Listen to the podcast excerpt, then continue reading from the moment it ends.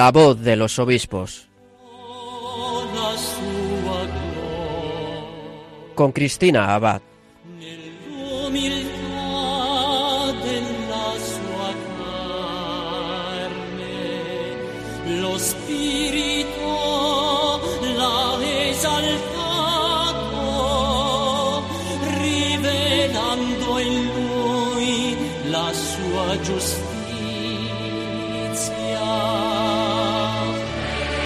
Muy buenas noches, queridos oyentes. Un cariñoso saludo de quien les habla, Cristina Abad. Bienvenidos a este nuevo programa de La Voz de los Obispos, un programa en el que seguimos acercándonos a nuestros obispos, compartiendo sus testimonios y, como no, haciéndonos partícipes de sus noticias.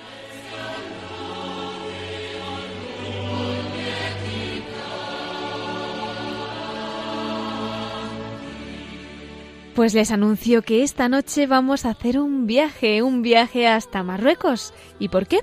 Bueno, como muchos sabrán, ya solo quedan unos días para esa visita del Papa Francisco a este país.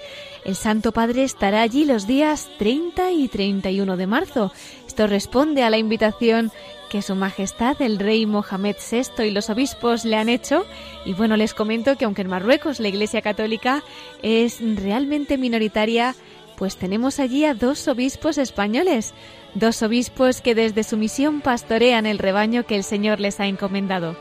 Ellos son Monseñor Cristóbal López, que es arzobispo de Rabat, salesiano, y otro es Monseñor Santiago Agrelo, arzobispo de Tánger y franciscano. Ante una ocasión como la que se aproxima con esta visita del Santo Padre, yo creo que quién es mejor que ellos para contarnos todo de primera mano y además conocer la realidad de sus diócesis y cómo están evangelizando estas tierras. Así que esta noche vamos a tener el privilegio de tener con nosotros al arzobispo de Rabat, a Monseñor Cristóbal López. Él nos va a comentar cómo están preparando este encuentro con el Papa Francisco y bueno, pues esperamos que tras este viaje apostólico podamos también contactar con Monseñor Santiago Agrelo para que nos cuente después cómo han vivido esta visita con su santidad. Así que yo creo que vamos a pedirle a la Virgen María que nos acompañe también en esta visita que vamos a realizar esta noche a través de las ondas de Radio María. Nos vamos a ir con ella hasta Rabat, a Marruecos, y de su mano comenzamos La voz de los obispos.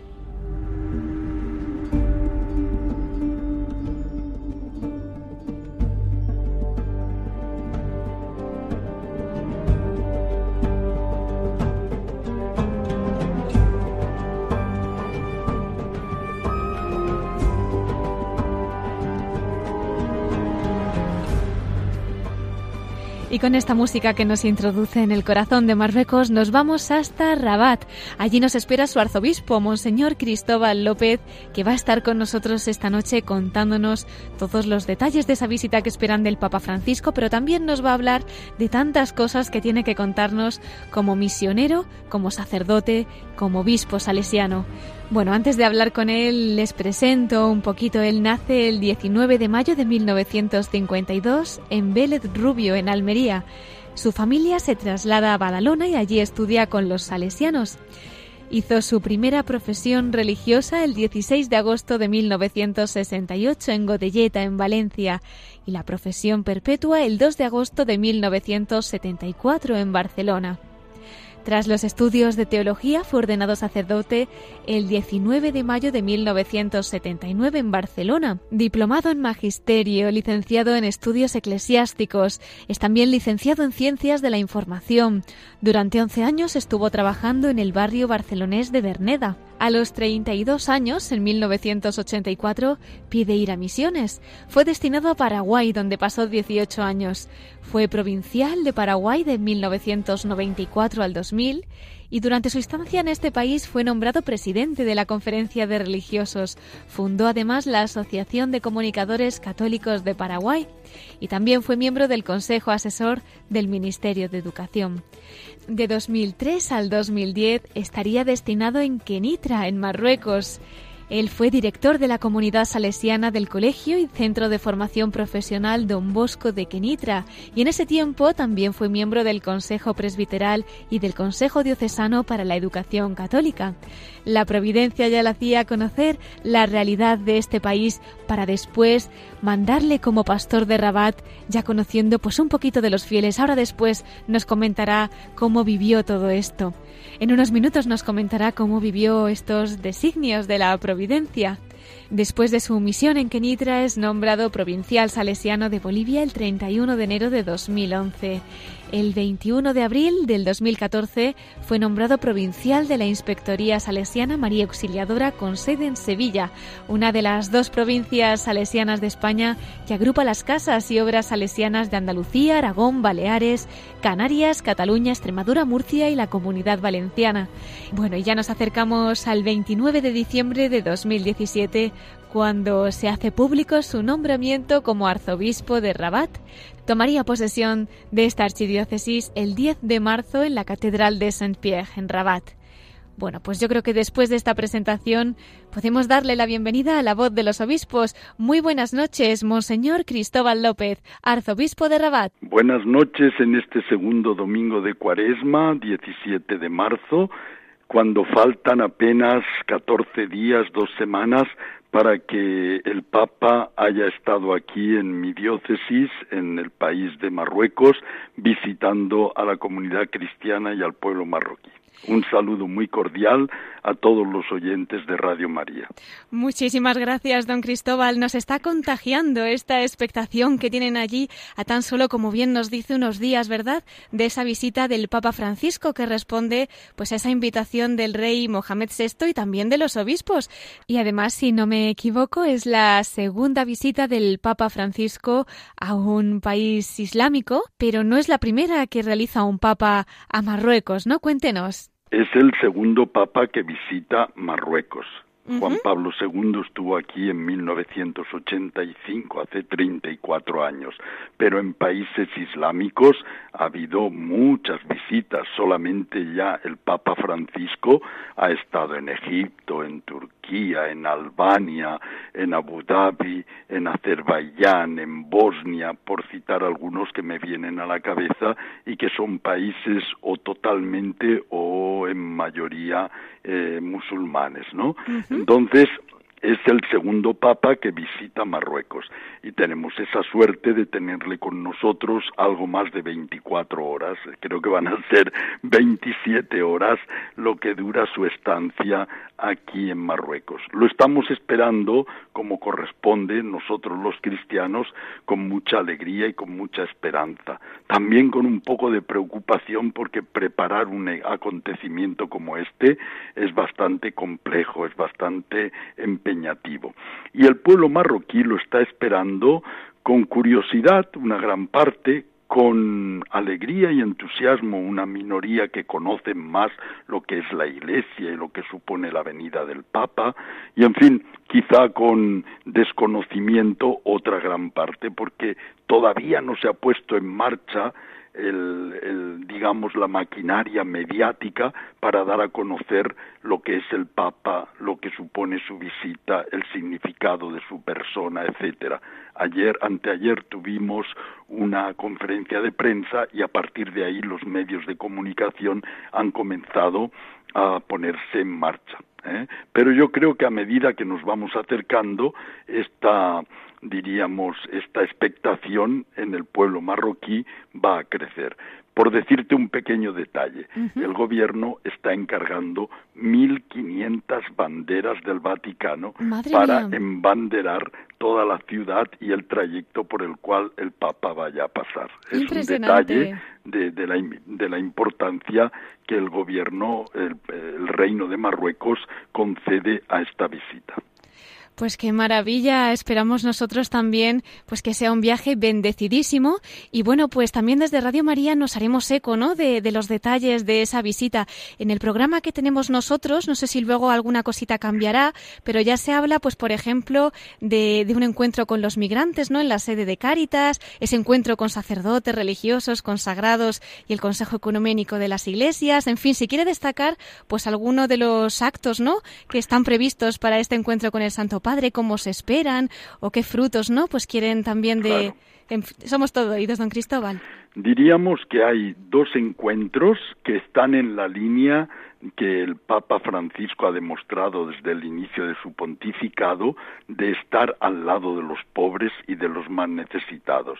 Uno es el encuentro con los migrantes en la sede de Cáritas Diocesana y otro es una visita casi privada a una obra social que las hijas de la caridad de San Vicente de Paul eh, tienen en una población cercana a Rabat. Es un pequeño hospital dispensario para quemados graves y para atención a niños y promoción de la mujer. Esas dos, esos dos actos, digamos, están en la línea de acercamiento a los más pobres, de una iglesia samaritana, de una iglesia en salida. Luego hay dos encuentros, llamémosle clásicos, en atención a los cristianos. Uno es el, encuentro con sacerdotes religiosos y religiosas, personas consagradas, y otro es la celebración de la Eucaristía final, que es el acto, digamos, masivo para la comunidad cristiana. Estos dos actos son normales en casi todas sus visitas a todos los países. Luego hay otros dos actos que van, mm, diríamos, en la línea del diálogo interreligioso, y concretamente islamo-cristiano, que el Papa también está favoreciendo muchísimo. Uno es el gran encuentro con el rey, las autoridades y el pueblo marroquí, también con los cristianos que quieran ir, en una gran esplanada donde tanto el rey como el papa harán un discurso y eso va a ser importante porque es el momento, diríamos, de mayor solemnidad a nivel civil. ¿eh? Y también está la visita del Papa a un instituto que el rey ha fundado para la formación de los imam y de los predicadores y predicadoras. Un instituto que acoge a unos 800 estudiantes ya adultos de toda África y parte de Europa también, para favorecer un Islam moderado, tolerante, abierto. Y el Papa va a estar en ese instituto como diciendo, nosotros queremos que el Islam sea de esta manera y que estemos en diálogo entre cristianos y musulmanes. Queda también el detalle, que no es pequeño, del ecumenismo. Va a saludar en la catedral a los jefes de las otras eh, iglesias cristianas, protestante, ortodoxa y anglicana. Será un pequeño momento, pero significativo también del ecumenismo que la Iglesia promueve. Así que eso es, es, un poco la clasificación de las actividades y el sentido de los distintos actos, ¿no? El diálogo interreligioso, eh, la presencia en la sociedad marroquí, eh, el ecumenismo, la atención a los más pobres y, por supuesto, el encuentro con la comunidad cristiana para confirmarnos en la fe tal como es la misión del Papa. Don Cristóbal leía hace poco en una noticia, ¿no? Que el Papa sobre todo quiere ir como siervo de esperanza, ¿no? Como siervo de la esperanza. Eh, bueno, pues después de esto que nos está contando, yo creo que, que ya mm, nos ha ofrecido brevemente, ¿no? Pues los detalles de lo que será esta espera para el Santo Padre. Pero concretamente, usted que conoce a los fieles de allí, esa realidad, ¿no? Allí en Marruecos, ¿a qué se refiere el Papa? ¿Qué necesitan ahora mismo allí para poder llenar sus corazones de esa esperanza que viene a traer el Santo Padre? Bueno, fuimos nosotros los que elegimos el lema de esta visita, servidor de la esperanza, ¿no? Y eh, es el título del último documento que la conferencia episcopal elaboró. Nuestra conferencia episcopal comprende cuatro países, Marruecos, Argelia, Túnez y Libia, unos nueve obispos en total. Es una conferencia pequeña, pero que hace un trabajo muy hermoso. Entonces, hace cuatro años se publicó este documento Servidores de la Esperanza para indicar que nuestra presencia en países musulmanes tenía que ser un servicio a la esperanza del reino de Dios, un servicio a la esperanza de un mundo mejor. Y nosotros vemos al Papa como aquel que viene también a alentar nuestra esperanza, a llenar nuestros corazones de las esperanzas que los hombres de estos pueblos tienen, una esperanza de fraternidad universal, una esperanza de un mundo más justo, más humano, no solamente en estos países, en general. Entonces, en ese sentido, nosotros vemos venir al Papa como alguien que nos va a dar aliento, también a la pequeña comunidad cristiana, eh, yo creo que su presencia nos dice adelante, estáis en el buen camino, seguid trabajando en el diálogo interreligioso, seguid estando unidos a los otros cristianos en el ecumenismo, seguid adelante atendiendo a los más pobres. Nos lo dice ya con su programa, con las actividades que él hace. Antes de abrir la boca, el Papa ya ha hablado mucho. El simple hecho de querer venir a un país como Marruecos, donde la Iglesia es absolutamente minoritaria, donde es minúscula, insignificante, pues ya es muy significativo. Es el Papa habla con sus hechos antes de abrir la boca. Y yo espero que con sus palabras, en los pocos momentos en que nos hablará, eh, alentará nuestra esperanza, confirmará nuestra fe y hará que nuestros corazones ardan de amor. Seguro que sí, don Cristóbal, así se lo pedimos nosotros también. Cuando nos habla de iglesia minoritaria, para que nuestros oyentes se hagan una idea de qué porcentaje más o menos de católicos estamos hablando de otras religiones, ¿nos puede comentar un poquito pues, cómo es la fe allí? Si los oyentes saben algo de matemáticas, pero En, decimos, porque no tenemos ninguna constatación estadística segura, pero decimos que los católicos en Marruecos somos unos 30.000, en medio de 37 millones de habitantes. Eso, traducido en porcentaje, es el 0,1%. Ni siquiera llega al 0,1%. Imagínate. De cada mil habría un católico de cada mil, ¿eh? y no llega todavía. Entonces somos minúsculos, somos diminutos, somos insignificantes, pero somos. Claro y estamos, y trabajamos, y vivimos nuestra fe aquí y damos testimonio de ella. Por eso yo digo siempre que somos una iglesia insignificante, porque no tenemos poder, no tenemos dinero, no tenemos eh, fuerza, no somos muchos, pero significativa, porque tenemos un mensaje que comunicar y somos un signo de luz, de vida, de amor que queremos ofrecer a todos. Por supuesto que sí. Además, como nos decía antes del Papa, igual con ustedes, ¿no? A veces las personas no les harán falta las palabras, simplemente el verles a ustedes, ver su testimonio, y ahí está la importancia de toda esa labor misionera, evangelizadora. En fin, además, don Cristóbal, usted ya estuvo en Marruecos eh, hace, pues, del 2003 al 2010, ¿no? Cuando estuvo en Kenitra también, y yo creo que conoce, pues, mucho esta realidad. No sé si nota de la época en la que estuvo allí, que si quiere nos puede también comentar alguno de sus recuerdos y cómo lo vivió. Y ahora como arzobispo de Rabat, ¿no? En esos años que han pasado, si ha habido alguna evolución, en fin, ¿qué podría comentarnos?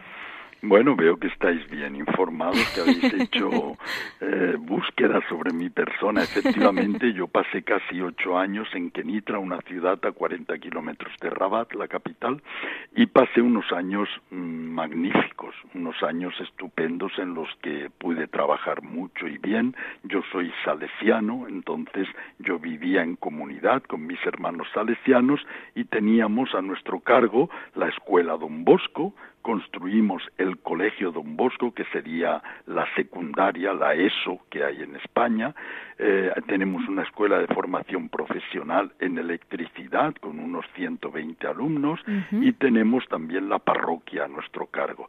Pasé esos ocho años ahí, después ya mis superiores me destinaron a Bolivia y ahora cuando he vuelto como arzobispo, las cosas han cambiado bastante primero para mí, porque antes yo estaba en una ciudad, en un lugar sin moverme de allá, y ahora desde Rabat yo tengo que ir a una parroquia que está a 500 kilómetros hacia el norte, a otra parroquia que está a 500 kilómetros hacia el este, a otra parroquia que está a 500 kilómetros hacia el sur.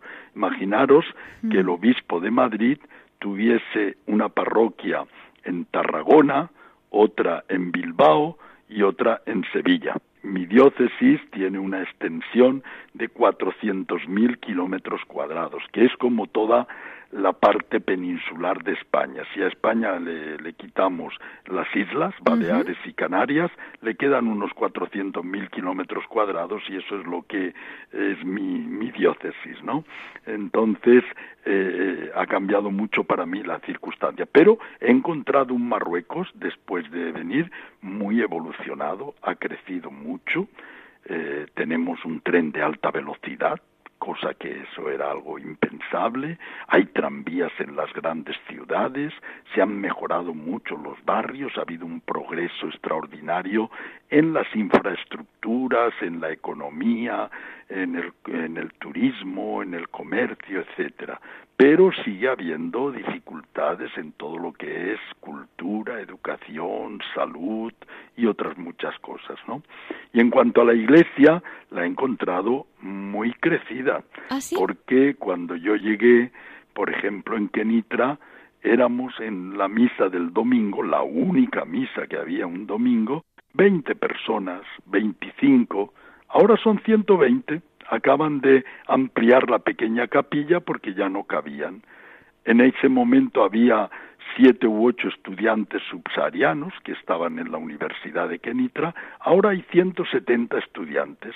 O sea que las mm, cosas se han, se han multiplicado. Gracias al plan de becas que Marruecos da a estudiantes de países africanos subsaharianos.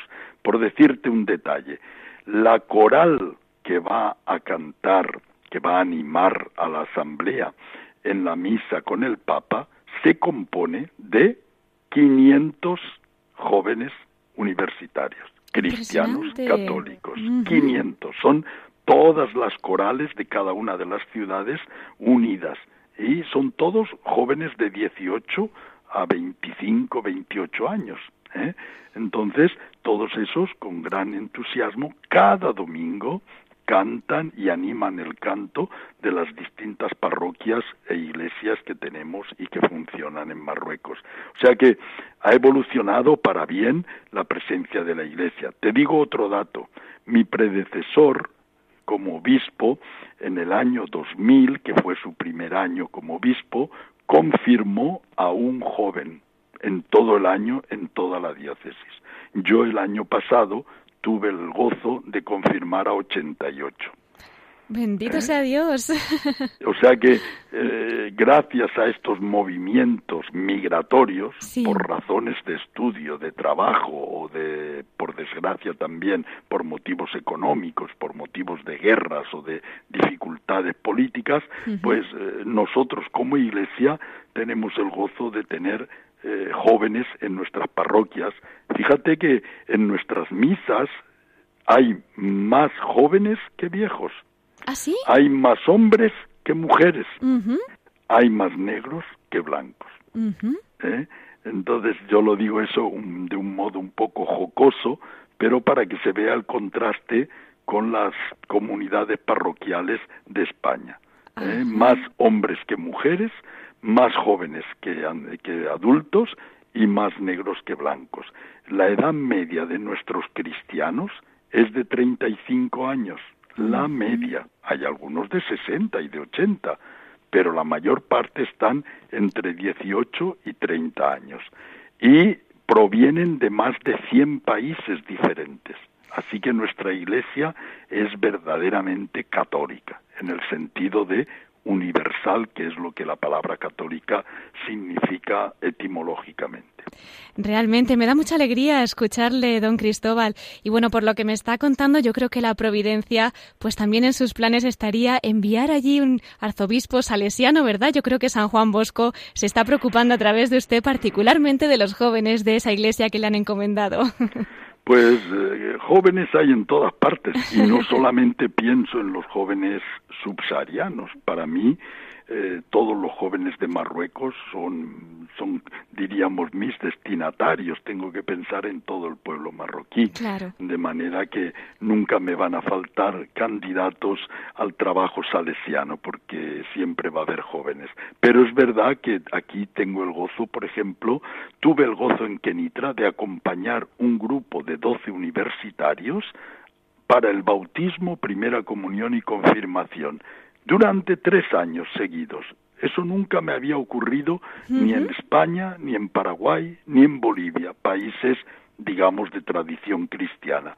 Y sin embargo, aquí tuve doce jóvenes universitarios que semana tras semana, cada viernes, venían a la catequesis para prepararse unos al bautismo, otros a la confirmación y a la primera comunión alguno también. Y en estos momentos, por ejemplo, podemos hacer, el eh, eh, hicimos el, el domingo pasado lo que se llama la llamada decisiva, es decir, una misa en la que llamamos a todos aquellos que van a ser bautizados en la noche de Pascua. Bueno, pues tenemos una cincuentena, unos cincuenta de las distintas parroquias que van a venir a la catedral y yo tendré el gusto de llamarles y que ellos firmen en el libro de los catecúmenos para ser bautizados luego en las diferentes parroquias en la noche de Pascua. Y aquí tenemos el gozo de disfrutar de pequeñas cosas. Si en una parroquia hay un bautismo en la noche de Pascua, o tres, o dos, o cinco, pues es una gran alegría y eso lo vive toda la comunidad como algo propio. No es como en España que los bautismos se hacen pero la parroquia ni se entera, es decir, se entera el cura pero los demás no saben que ha habido tres bautismos o uno, no se interesan. Mm, mm. Aquí no, aquí cuando alguien se bautiza es toda la comunidad la que celebra, toda la comunidad la que vive es muy bonito. Desde luego que sí, es un gran testimonio. Yo creo que tenemos mucho que aprender, don Cristóbal, de, lo que nos está contando, de sentir familia a los nuevos bautizados, sentirles como hermanos y por eso, por la parte que nos toca, pues estaremos aquel día encomendándoles mucho y desde ahora, desde ahora rezando también por todas esas almas que el Señor le ha encomendado como hermanos nuestros y yo creo que nuestros oyentes del mundo entero pues también van a unirse, ¿no? A esta oración. Nos ha comentado, como decía, que estuvo en Paraguay, en Bolivia, y efectivamente pues también yo quería tener un recuerdo especial porque me imagino que una parte de su corazón también está para estas tierras, concretamente en Paraguay creo que se fue con 32 añitos, ¿no? Que fue su primer destino y estuvo 18 años allí.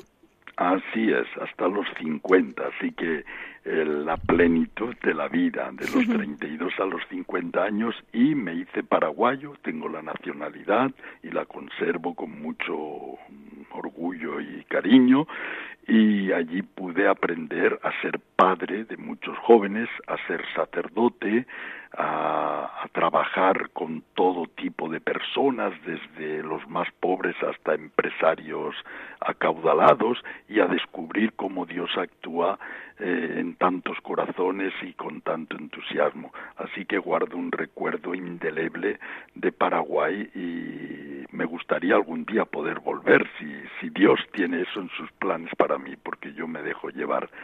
Y también en Bolivia, lo que pasa que estuve menos tiempo, ahí estuve tres años y medio y estuve en funciones de provincial de todos los salesianos, eh, circulando por todo el país y entonces no tuve mucho tiempo o posibilidad de estar con las personas de una forma continuada, porque mis desplazamientos eran continuos, ¿no? En Paraguay durante 18 años pude profundizar en la amistad con tantas personas, tantas familias, y aprender de ellos lo que es la religiosidad popular, lo que es la devoción a María, lo que es vivir con intensidad eh, la relación con Dios, porque es un pueblo profundamente religioso. Mm. Pues vamos a enviarles un cariñoso saludo a nuestros hermanos de Bolivia, a nuestros hermanos también de Paraguay.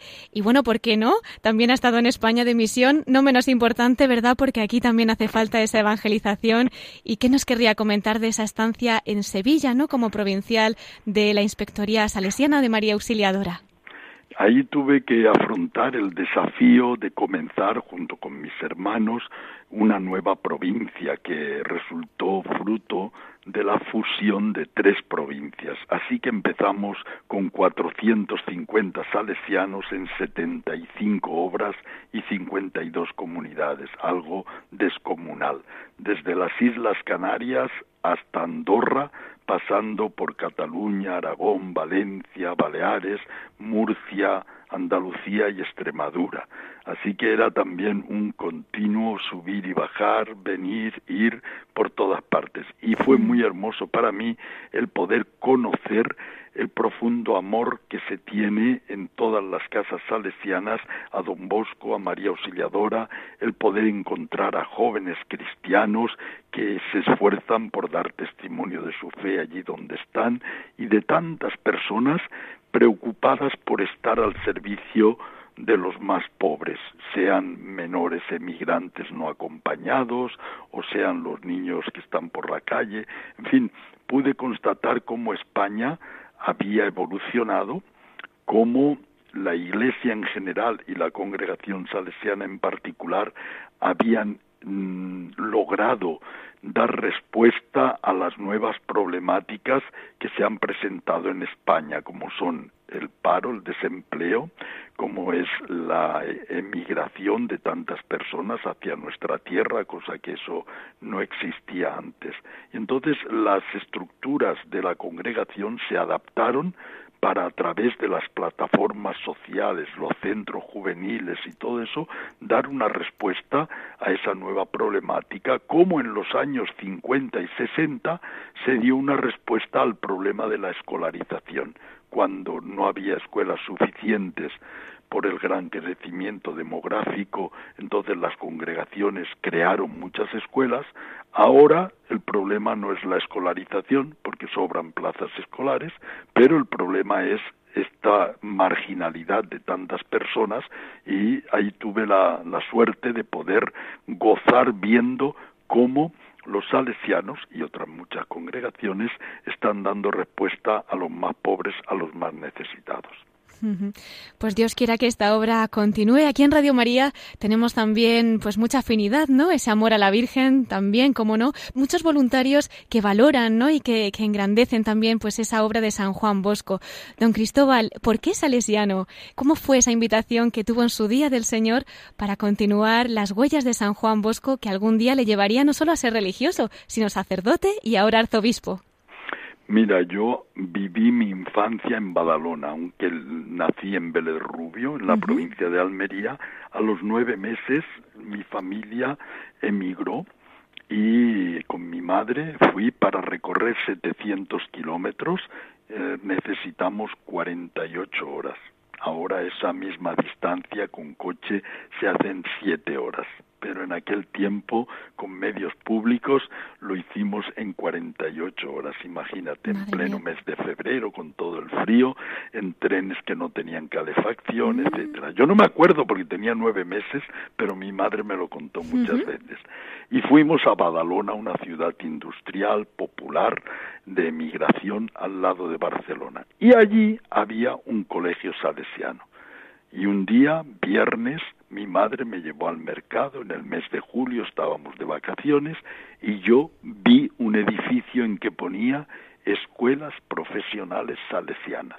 Y en ese mismo momento le dije, mamá, apúntame a este colegio. ¿Ah, sí?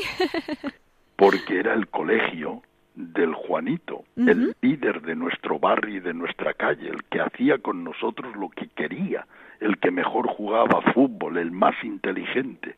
Y entonces yo quise ir al colegio del Juanito.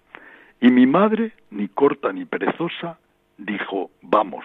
Y entramos en el colegio y en aquel mismo momento me inscribió para las clases de verano, porque había clases de verano en julio y en agosto.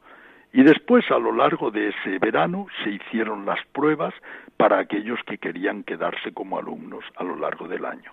Pasé la prueba, fui admitido y desde ese momento, el 20 de julio de 1960, entré en los salesianos y ya nunca más he salido. Yo quería ser maestro desde niño pequeño y me encontré allí con unos maestros que iban vestidos con sotana negra, que jugaban a fútbol con nosotros, que nos enseñaban a jugar a ping-pong y a damas y ajedrez, que eran profesores y lo hacían magistralmente, que eran nuestros amigos, nuestros padres, nuestros hermanos mayores, y a mí me entusiasmó esa manera de ser maestro y fácilmente me identifiqué y quise ser como ellos, de manera que cuando al cabo de cuatro años de alumno de esa escuela el director me preguntó, ¿no te gustaría ser salesiano? Pues no tuve más remedio que decir sí. Y de ahí ya comencé el camino a los doce años, mi camino de formación para ser salesiano y dentro de la congregación ser también sacerdote. Así que ese es el origen de mi vocación salesiana. Para mí, ser cristiano y ser salesiano coincide, son como las dos caras de la misma moneda, porque yo conocí a Jesús de la mano de don Bosco. Eh, yo conocí a María Auxiliadora de la mano de los salesianos. Así que eh, mi formación, mi, mi primera comunión, mi confirmación, mi educación cristiana ha sido todo en los salesianos y gracias a ellos. Qué bonito, don Cristóbal. Vemos como el Señor, incluso en los niños, ¿verdad? Ya pone ese deseo en el corazón para la vocación a la que han sido llamados. Tampoco puedo, don Cristóbal, dejar de tener un recuerdo muy especial a apenas un mes y dos días para ser exactos, ¿no? El 15 de febrero fallecía pues ese hermano suyo, misionero salesiano, el padre Antonio César Fernández, ¿no? En Burkina Faso. Y queríamos hmm. y sabes que ese Antonio César Fernández estuvo viviendo conmigo en Barcelona. No me diga, pues eso no lo sabía. Un año, durante todo un año compartimos la vida comunitaria de una manera muy estrecha y muy cercana porque vivíamos en un mm. piso del barrio de la Verneda y estábamos bastante estrechos, así que lo vivimos muy de cerca y la verdad que hicimos muy buenas migas. Para mí fue un ejemplo, ya él era joven sacerdote, llevaba tres años de sacerdote, fue en el año creo que 75, 76 o 76, 77, una cosa así. Yo todavía no era sacerdote, era estudiante de teología, pero vivimos un año excelente con César, nosotros le llamábamos César directamente. He conocido a su familia en Pozo Blanco porque como provincial salesiano en estos últimos años tenía que visitar el, la casa salesiana en la que él se formó y en la que él descubrió su vocación. Conocí a Patro, la hermana que ha ido, diríamos, hasta Togo para recoger su cuerpo y que ha dado un testimonio maravilloso.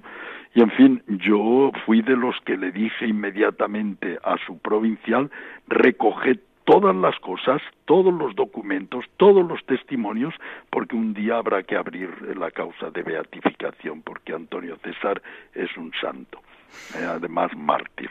¿eh? La verdad que estoy ahora mismo con, con, los pelos de punta, don Cristóbal, porque es que es un testimonio impresionante y ya con lo que nos está diciendo, no solamente es santo porque es mártir, ¿no? sino que realmente, pues usted que lo conoce puede, puede dar fe, puede dar testimonio.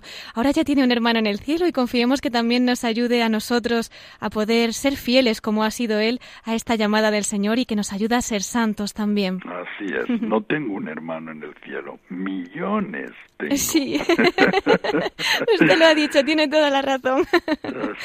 Muy bien, pues el tiempo pasa volando, don Cristóbal. Estoy mirando el reloj y tenemos que ir concluyendo esta primera parte del programa, que no la última. Aún nos espera la sección de la voz de los obispos desde el corazón de María. Pero sí quería invitarle en esta última pregunta. He visto que estudió también ciencias de la información y además en Paraguay fundaba la Asociación de Comunicadores Católicos de Paraguay, ¿no? En este año tan especial para Radio María en que cumplimos 20 años, seguro que nos puede dar algún consejo o dedicarnos alguna palabra especial como gran conocedor de lo que es pues un medio de comunicación al servicio de la Virgen para acercar a muchas almas al Señor. Y bueno, eh, yo no puedo sino animaros en esa tarea de evangelización a través de un medio como la radio, que yo amo mucho también. He sido director de Radio Caritas en Paraguay durante cuatro años, la radio católica más antigua de América. Se Mm. fundó en 1936, imagínate, ya celebró sus 80 años hace tres años, eh, tuve el gozo de estar allá. No, yo estuve para los 75, no para los 80. De manera que os tengo que animar de la siguiente forma. A veces nosotros los sacerdotes nos preparamos una homilía o una charla, una conferencia para 25 personas o para 30, una clase, un profesor en la universidad, ¿verdad? Y consideramos que el esfuerzo vale la pena aunque hayas tenido delante pues 30 personas, ¿verdad? Sin embargo, cuando se habla por radio, aun yo decía, aunque sea por equivocación, hay 500 personas escuchando. Es Pero muchas veces no son 500, pueden ser 10.000, pueden ser 50.000 o pueden ser 300.000, o sea, depende de qué radio y en qué país esté y en qué lugar, etcétera, ¿verdad? Sí. Entonces, uno no se imagina hasta dónde está llegando lo que se habla a través de la radio y, y el fruto que eso puede dar en una persona que escucha voluntaria o involuntariamente. ¿eh? porque ha querido buscar ese dial, ese punto del dial, o porque ha caído ahí por casualidad.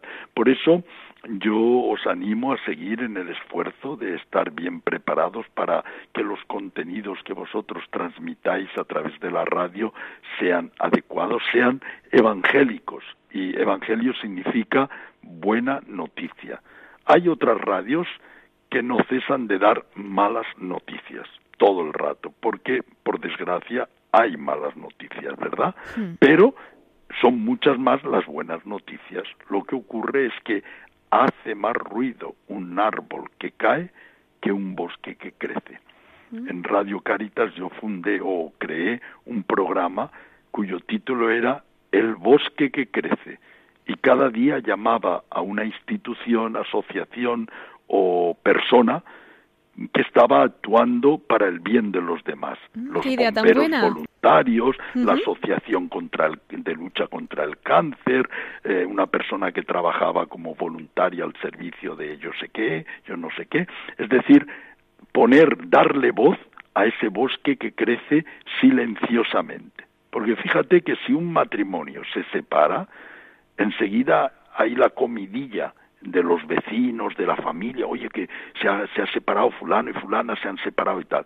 Pero un millón de matrimonios que se, la- se han levantado esta mañana queriéndose y siguiendo en fidelidad el uno para el otro, eso no es noticia. Un matrimonio, un árbol que cae, es noticia. Pero un bosque que crece, un millón de matrimonios que siguen queriéndose, eso no es noticia. Y entonces Radio María debe tener eh, esa misión de ser una comunicación positiva, de dar a conocer el bosque que crece, de comunicar el Evangelio que significa la buena noticia de que Dios está presente en este mundo y nos quiere. Yo creo que eso justifica plenamente el- la función de un medio católico. Y lo que os recomiendo es que no os limitéis a tener una audiencia, digamos, cautiva. Los que ya son cristianos, aquellos a los que les gusta rezar vísperas o rezar el rosario, sino que seáis una radio que lanza el Evangelio abiertamente a todo el mundo, una radio que, a la que guste de ser escuchada por cualquier persona, tenga fe o no tenga fe, porque no, no estamos, el- la luz que hemos recibido no la tenemos para meterla debajo de la cama o para esconderla dentro de un celemín. Tenemos que ponerla en lo alto de la montaña para que ilumine a todos. Así que ese es el deseo y el desafío que yo os lanzo para vuestra tarea como Radio María. Muchísimas gracias, don Cristóbal. Así se lo pedimos a la Virgen, que ella nos ayude y que seamos pues ese bosque que crece, como dice usted. Y bueno, pues la verdad que yo creo que han sido estas palabras suyas un buen colofón para cerrar esta primera parte de nuestro programa y no quería despedirle todavía, porque le voy a invitar, si nos acompaña, a que también nos continúe hablando de la Virgen en esa sección más cortita, pero no menos importante, de la voz de los obispos desde el corazón de María que tendremos en unos minutos. ¿Nos acompaña? De acuerdo, pues aquí quedo a la espera de que continuemos en nuestra charla. Hasta ahora entonces, muchas gracias, Monseñor Cristóbal López, arzobispo de Rabat, en Marruecos.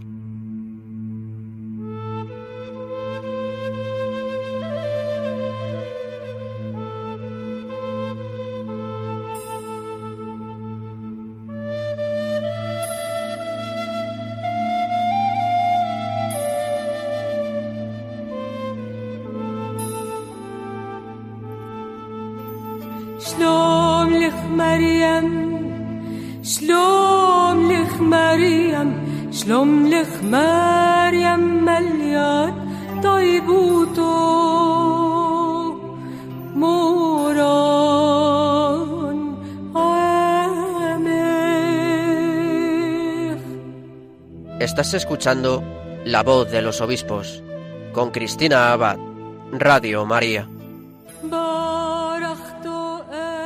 Pues mientras escuchamos esta canción, les vamos a recordar que esta noche estamos entrevistando a Monseñor Cristóbal López. Él es el arzobispo de Rabat, en Marruecos. Es español, religioso, salesiano y nos ha contado cómo están preparando la visita que realizará el Papa Francisco a Marruecos el 30 y 31 de marzo. Nos ha hablado sobre su misión, ha compartido su testimonio como misionero en la Orden de San Juan Bosco. Y bueno, pues hoy no vamos a tener episcoflases porque el tiempo aquí como ya saben, siempre se nos va volando y el programa lo vamos a dedicar íntegramente al testimonio de don Cristóbal López. Pero como buen salesiano, él tiene un gran amor por la Santísima Virgen que va a compartir con nosotros esta noche hablándonos desde el corazón de María.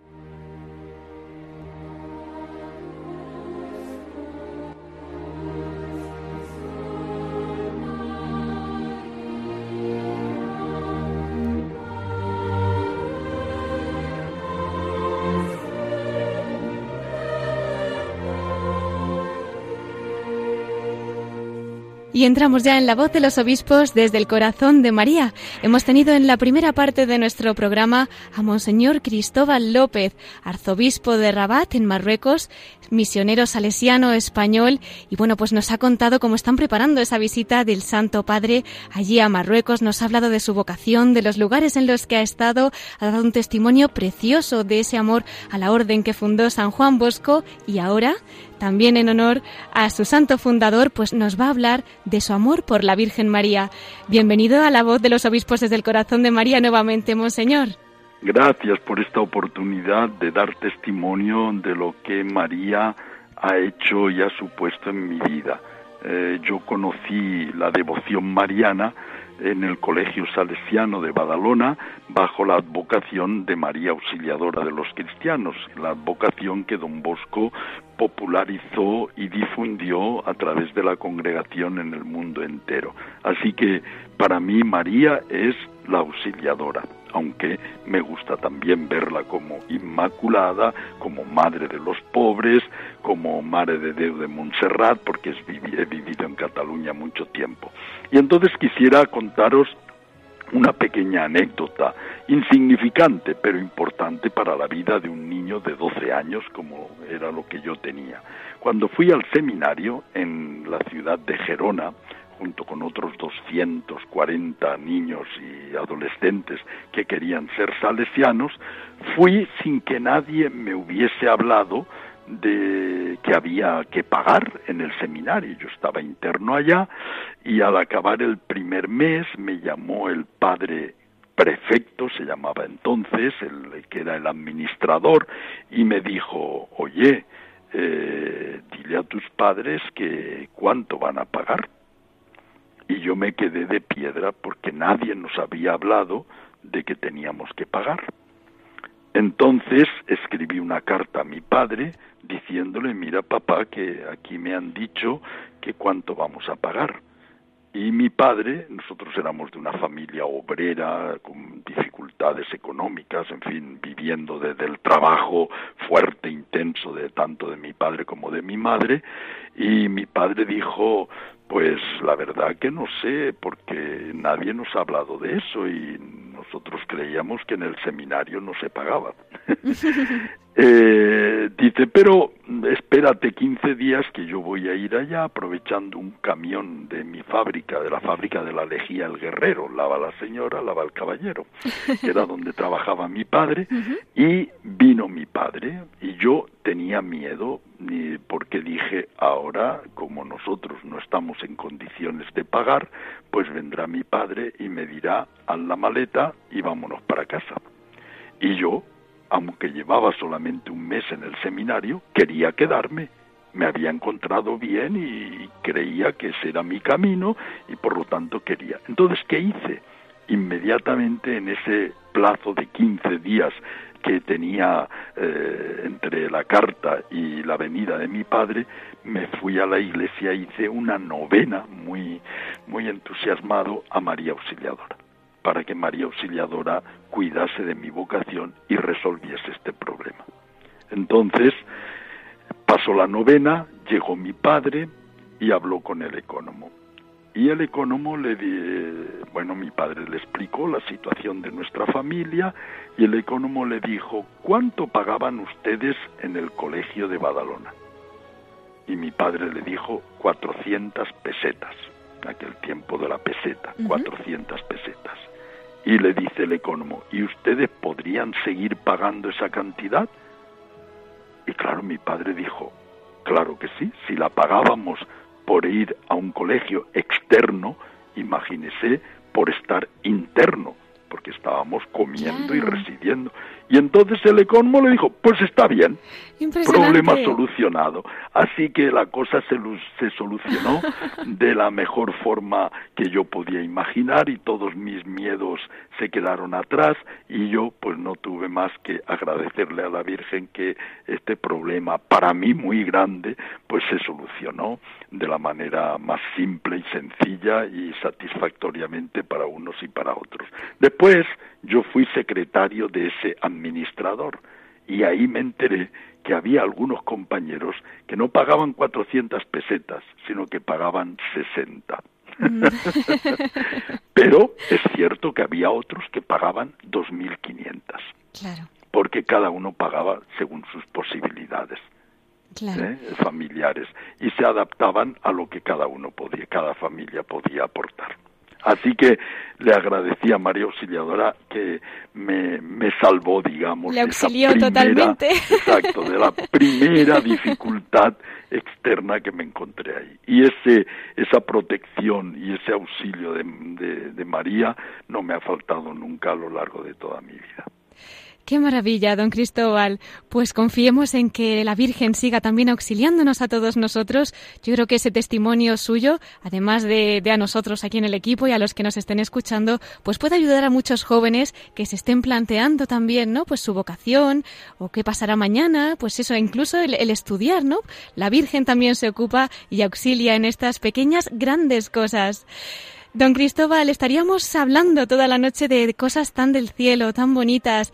Por eso aquí yo le recuerdo que tiene su casa y que le esperamos en la voz de los obispos cuando quiera para seguir conversando sobre todas estas maravillas del Señor, ¿no?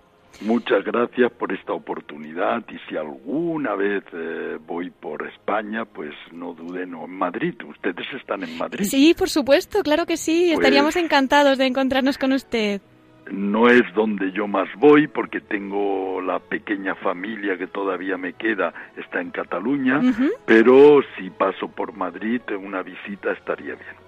Por supuesto, pues nosotros aquí encantados de acogerle, don Cristóbal. Y ánimo y recen para que esta visita del Papa a Marruecos sea exitosa en el sentido de ayudar a este pueblo marroquí y a esta iglesia que está en Marruecos. Lo encomendamos mucho y lo ponemos especialmente en el corazón de María Auxiliadora. Hasta siempre. Hasta siempre. Adiós. Buenas noches. Buenas noches, Monseñor Cristóbal López, arzobispo de Rabat, en Marruecos.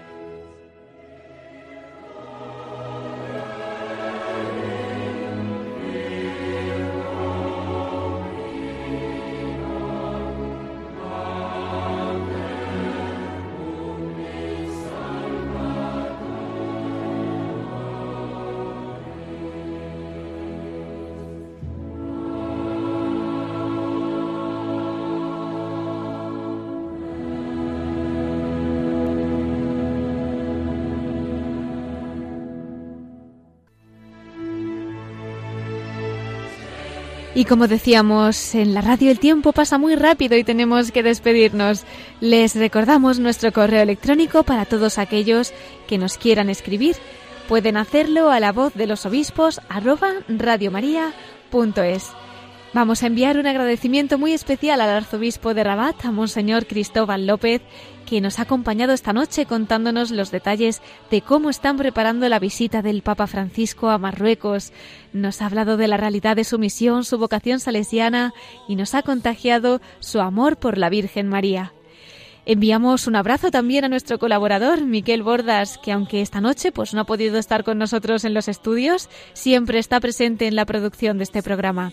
Y como no, muchas gracias a todos ustedes por acompañarnos y sobre todo por rezar por nuestros queridos obispos. La semana que viene podrán escuchar el programa Mirada de Apóstol con el Padre Miguel Segura. Y nosotros les esperamos en 15 días, a las 9 de la noche y a las 8 en Canarias. Ahora les dejamos con el informativo de Radio María. Se despide Cristina Abad. Que Dios los bendiga y la Virgen los acompañe siempre.